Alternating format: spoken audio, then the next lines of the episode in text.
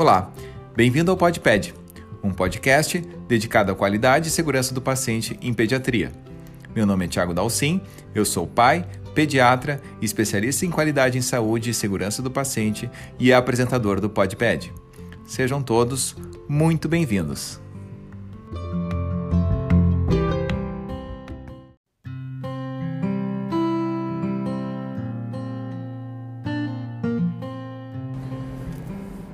Bem-vindo a todos ao nosso primeiro episódio. Meu nome é Thiago Dalcin, eu sou apresentador do episódio e hoje nós temos o prazer de ter o professor William Wagner. Ele é também é pai, enfermeiro e professor da Universidade Federal do Rio Grande do Sul. Uh, aceitou o convite de fazer esse bate-papo com a gente. Muito, muito obrigado pela sua presença, professor. Então tá, agradeço, Tiago, a oportunidade de estar aqui participando então de, dessa atividade, né? Enfim, parabenizar pela iniciativa e me colocar à disposição então, né, para conversar um pouco com vocês então sobre a segurança do paciente, né, e as implicações que a segurança tem então para o cuidado dos nossos pacientes pediátricos, para o cuidado da criança e o suporte que as famílias e profissionais precisam então em relação ao tema.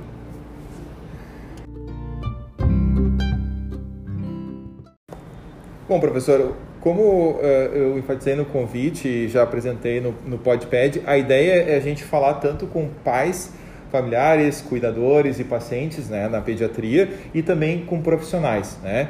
E eu gostaria de começar então perguntando por que, que o senhor escolheu trabalhar com essa temática e por que, que é importante para todos nós né, trabalhar segurança do paciente em pediatria. Bom, um pouco da, da origem da temática vem da minha experiência assistencial, né? Então, quando eu comecei a trabalhar, enfim, enquanto profissional da área da saúde, enfermeiro, uh, eu comecei a observar várias situações, enfim, de riscos, né? Aos que os, ao, a, a que os pacientes estão expostos no cotidiano da assistência e muitas vezes essas situações me chamavam a atenção, às vezes pela falta até de preocupação dos profissionais pelas situações que ocorriam, né, de riscos, principalmente em relação, por exemplo, a medidas de controle de infecção, a própria identificação do paciente, então que que gerar, que poderiam até gerar danos para a saúde desses pacientes. Então essas situações, enfim, pela repetição que elas ocorriam no cotidiano da assistência, me geravam sempre questionamentos, tá? Mas por que que a gente não está atento a situações tão corriqueiras do dia a dia que fazem parte da rotina? Assistencial e elas são grandes chances da, do nosso planejamento assistencial dar errado e quem vai pagar as consequências disso é o nosso paciente. E olhando para a criança, principalmente né, pela minha experiência com a criança hospitalizada lá da, do, da minha, da, do, meu, do, início da minha trajetória assistencial, uh, eu vi assim que a criança estava muito mais predisposta do que adultos, porque a criança não fala, ela não reclama, o familiar, muitas vezes da criança, ele também tem receio de questionar e de perguntar para o profissional que está atendendo. E aí as situações começam a ocorrer. Então, começam a ter falhas na comunicação, nas orientações, falhas entre os profissionais na hora de planejar e de executar questões assistenciais, desde a administração de um medicamento que acaba não sendo feito na hora certa, que passa para depois, o controle da analgesia. Então são diversas situações. Uma situação que eu me lembrei agora, assim, é a questão dos, dos NPOs, os jejuns das crianças.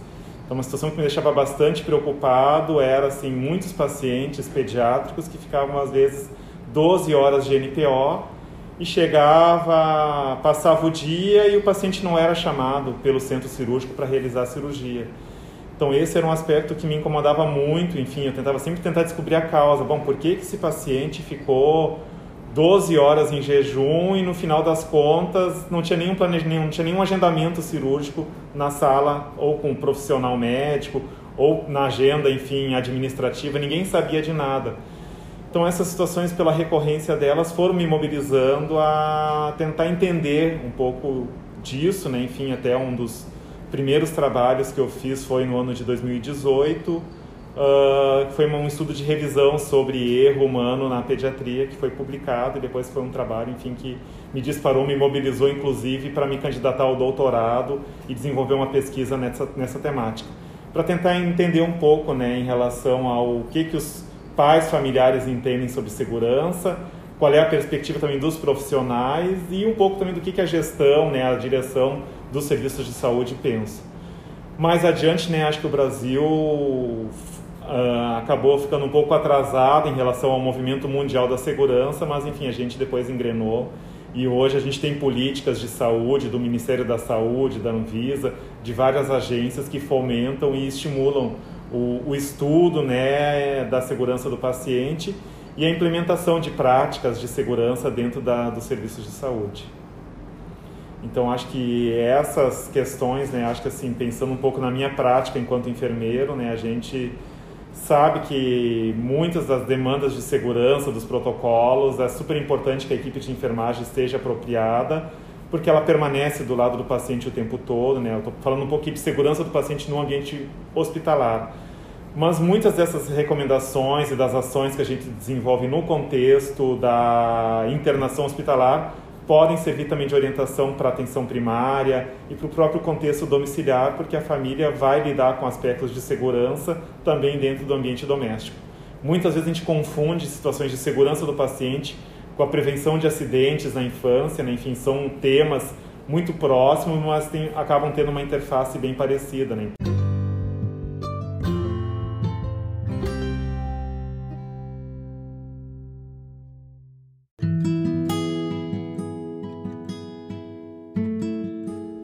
Você se interessou pelo tema, acesse na descrição do podcast o endereço para o artigo intitulado Incidentes de Segurança com Crianças Hospitalizadas reportados por seus familiares.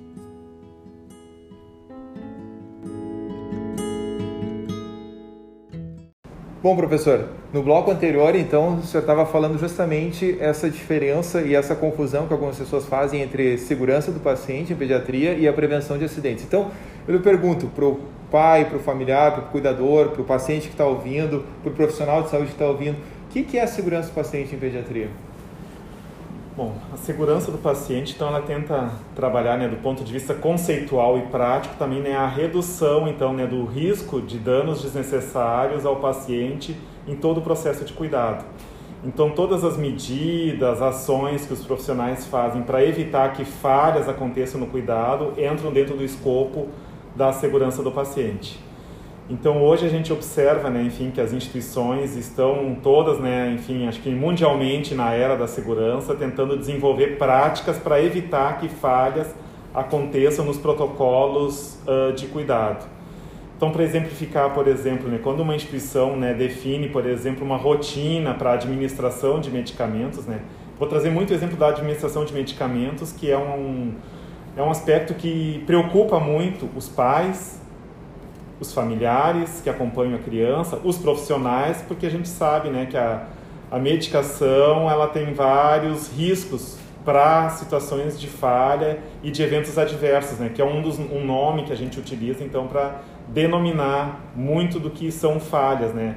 Até antigamente se chamava muito de erro médico, isso é uma situação que hoje já está sendo corrigida porque se atribuía muito o erro ao profissional médico e a gente sabe que os erros e as falhas no cuidado elas são de toda a equipe e na verdade a gente também não quer personificar um único profissional. A gente tenta sempre entender o erro no processo como algo sistêmico, né? Uma falha nesse planejamento que envolve todos nós, não só o médico, o enfermeiro, o fisioterapeuta, todos os profissionais fazem parte e podem ser protagonistas no planejamento das ações de segurança.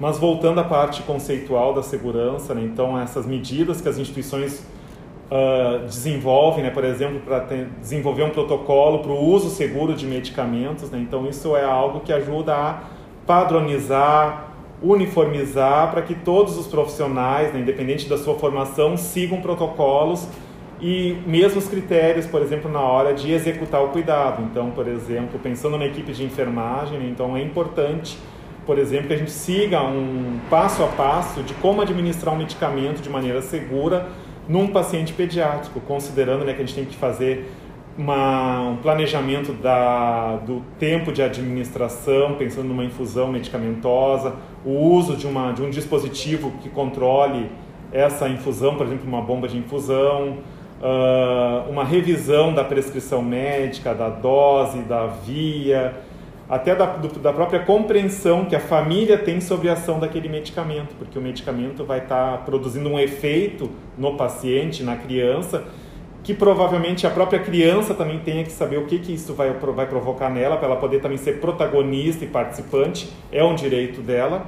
E a família também poder observar, principalmente para identificar, por exemplo, se ocorrer algum efeito colateral. Então, o efeito colateral, ele pode daqui a pouco, enfim, ter várias implicações para o segmento do uso daquele medicamento. Então, isso vai ter implicação na ação depois do médico, para ele poder revisar aquele medicamento, vai ter implicação no planejamento dos cuidados de enfermagem, na prescrição de enfermagem e na questão né, da continuidade dos cuidados daquele paciente. Então, é importante ter protocolos para isso. Né? Então, a medicação é um aspecto que chama bastante atenção.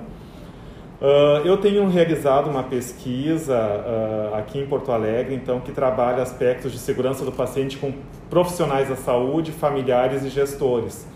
Então, a gente está desenvolvendo essa pesquisa nos três principais serviços de saúde aqui de Porto Alegre, né? aqui então no Hospital de Clínicas de Porto Alegre, no Hospital da Criança Santo Antônio e também no Hospital da Criança Conceição. E nas três instituições, né, tanto a parte que trabalhou as questões de segurança com a família, como com os profissionais, a gente vê que ambos querem realmente assim primar pelo cuidado seguro da criança. Então, a família ela traz muito assim a, a necessidade de compreender para poder participar de uma maneira consciente das ações. Então, ela precisa dar sentido àquilo que o profissional faz e o profissional entende que a segurança ela tem realmente um componente multiprofissional. Então a gente precisa, né, enfim, buscar evidências que ajudem os profissionais de maneira conjunta a seguir os protocolos. Então hoje nós já temos né, uma série de protocolos que, que estão sendo implementados, mas a gente ao mesmo tempo observa que a cultura de segurança é um grande desafio. Né? Então nem todos os profissionais uh, agem e atuam sob essa premissa né, de trabalhar com uma cultura da segurança.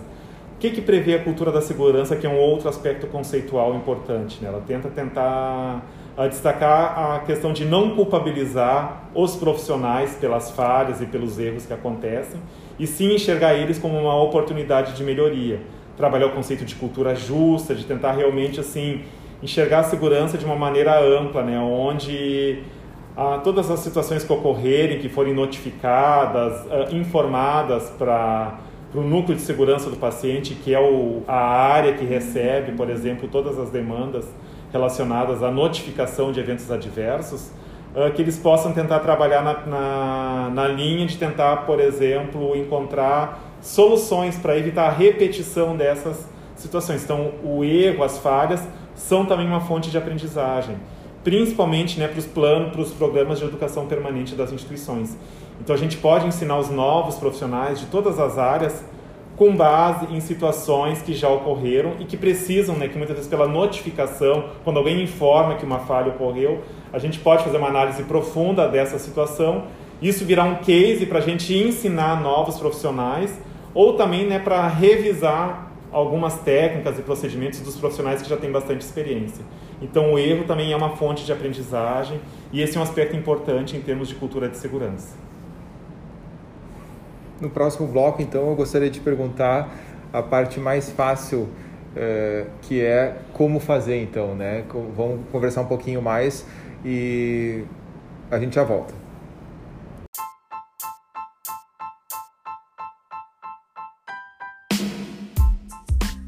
E se você está afim de estudar mais sobre qualidade e segurança do paciente, acesse www.ihi.org e procure Open School. Lá você tem diversos cursos gratuitos em qualidade e segurança do paciente em português, espanhol ou inglês. Bom proveito! Então, professor, como a gente estava conversando, acho que a, a, a, parte fácil, né, brincando, obviamente, é como fazer, né? Eu lembro muito daquela frase de saber e não fazer ainda é não saber, né? Então, a gente entende o porquê da segurança, entende o que é a segurança do paciente em pediatria, mas gostaria então que o senhor deixasse uma mensagem assim e, e um estímulo para pais, familiares, cuidadores, uh, pacientes e para os profissionais de como que eu posso fazer segurança do paciente em pediatria. Tá, acho que esse é o, é o, nosso grande desafio, né? É o objetivo de tudo, né? É a gente conseguir realmente assim pensar na proteção integral das nossas crianças, dos nossos pacientes, né? em todos os cenários de cuidado, dentro do hospital, em unidade básica, em ambulatório, pronto atendimento e também dar suporte para a família poder cuidar bem da criança dentro de casa, que também é importante.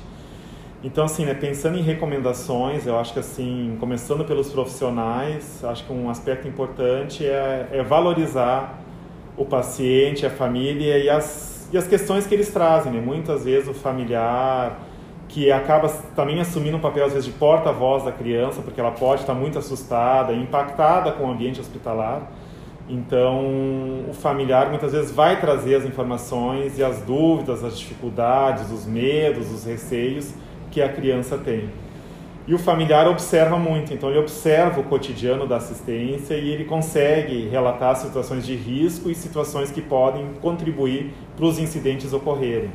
Então a gente precisa, para tornar o familiar, o pai e a mãe participativos na segurança, pessoas informadas.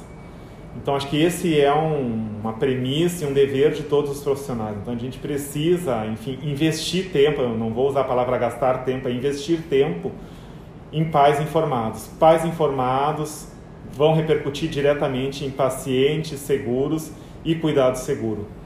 Então o pai que, por exemplo, voltando ao exemplo da medicação, se ele sabe o nome do medicamento que o filho faz, ele vai, ele vai ouvir o, o profissional que vai informar antes de instalar uma medicação, que ele está ali instalando a medicação A ou B, e o pai vai questionar: olha, eu nunca ouvi o nome dessa medicação. Ele consegue dessa forma impedir um evento adverso, que pode ter repercussões seríssimas para aquela criança. Então, assim, mas para o pai poder, ou a mãe que está ali acompanhando poder fazer isso, eles têm que ter essa informação.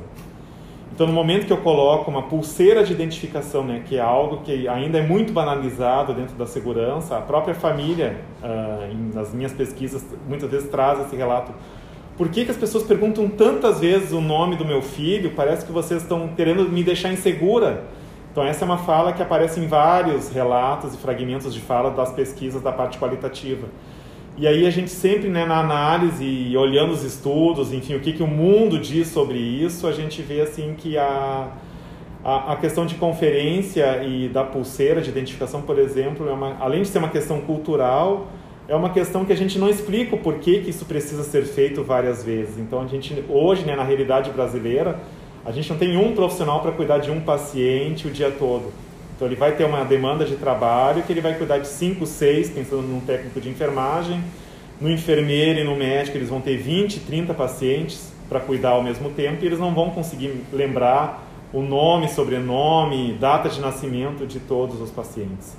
Então a gente precisa sim ter maneiras seguras de fazer essa confirmação e a verificação da identificação desse paciente. Então no momento que eu explico isso para a família, eles passam a dar sentido e eles vão até perguntar para o pro profissional porque tu vai conferir a identificação do paciente. Porque, por exemplo, voltando ao exemplo da medicação, né? então a medicação, antes de ser aplicada no paciente, ela também é identificada. Então eu preciso fazer um checklist simples. Checar o rótulo da medicação com a identificação, com a pulseira de identificação do paciente.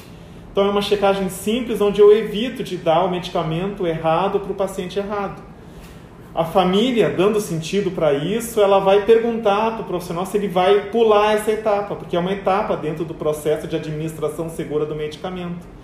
Então são medidas simples, mas elas têm que ter sentido para o familiar, porque senão o familiar não vai valorizar.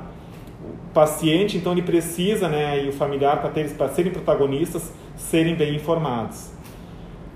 tema da segurança, né, recomendação para os profissionais, ele precisa ser trabalhado no processo de formação. Então, hoje, os estudantes, desde a graduação, eles precisam estar expostos ao tema para poderem dar sentido e depois, no futuro, poderem se preocupar com isso também, porque às vezes a grande preocupação para o aluno da medicina, da enfermagem, da nutrição, da fisioterapia, de toda a equipe, é tentar entender e poder elucidar aspectos clínicos complexos do processo de adoecimento da criança e muitas vezes aspectos, por exemplo, sobre a rotina, protocolos, ah, questões mais transversais da área da saúde ficam em segundo plano e acabam sendo desvalorizadas.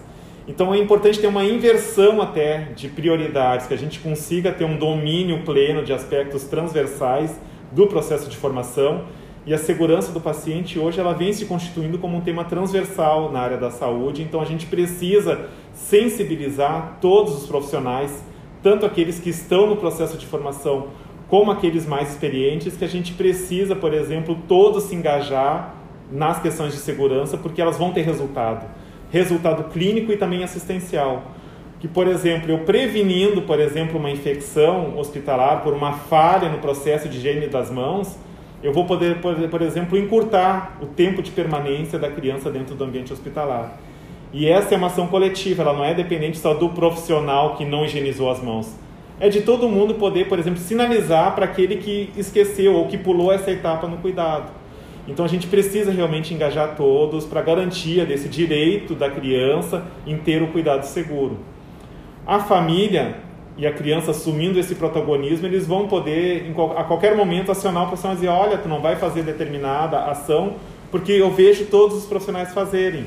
Então a gente precisa realmente empoderar as famílias para que elas possam realmente trazer uh, esses elementos da segurança de uma forma consciente, contextualizada e que tenha sentido para eles. Para os profissionais, isso muitas vezes acaba sendo um processo muito automatizado, porque a gente é pressionado a seguir rotinas e protocolos. Mas no momento que o profissional consegue entender que isso aí ajuda a evitar uma falha, a prevenir um erro na ponta, na beira do leito, ele começa a olhar a segurança de uma forma diferente. Então não é só um processo burocrático do hospital, é um processo que tem uma implicação assistencial. Para a família, a gente sabe né, que ela precisa ser parceira do profissional. Então a gente não está para tentar fazer uma diferenciação ou demonstrar quem é que sabe mais ou menos sobre o cuidado da criança. Então a família conhece o histórico, as particularidades da criança. A própria criança pode participar da segurança, né, por se ela for realmente assim preparada para isso, porque ela pode às vezes até de uma maneira mais lúdica, não tão formal, por exemplo, perguntar por que que o profissional não higienizou as mãos, não olhou a pulseira de identificação, não aplicou uma escala de predição de risco para alguma coisa que ela vê a maioria das pessoas fazerem. Então ela não vai estar tá expondo ou pontuando que aquele profissional não fez. Ela vai fazer com que ele pense por que, que ele deixou de fazer determinada ação no cuidado. Então é um pouco isso, assim, né? A gente tem que pensar ah, em como fazer a segurança do paciente na pediatria de uma maneira conjunta, compartilhando com as famílias, né, essas preocupações, dando sentido para aquilo que é prioridade, né? Então, para que elas possam valorizar que aquilo que o profissional está fazendo não é algo a mais, é algo que faz parte das recomendações né, nacionais e internacionais de vários órgãos das pesquisas em relação à área da segurança. E a gente sabe né, que a criança, então, o melhor interesse que a gente tem é que ela consiga passar pelo processo de adoecimento, de cuidado em saúde de forma segura e que nada ocorra né, que exponha ela a um risco de um evento adverso, de uma falha, que possa gerar dano clínico, alguma limitação para o processo de crescimento e desenvolvimento dela. Então a gente espera poder né, contar com a parceria né, dos familiares, da própria criança e também dos profissionais, e que isso seja uma preocupação também das gestões e das instituições de saúde para que a gente possa garantir e promover um cuidado seguro em pediatria. Professor, muito obrigado por ter aceitado esse convite e participado do nosso primeiro episódio do PodPed. E tomara que esse episódio seja o primeiro de muitos e que a gente possa, com pequenas ações que nem essa, que nem esse bate-papo aqui, também mudar a cultura de segurança paciente pediatria. Meu muito obrigado e até o próximo, quem sabe.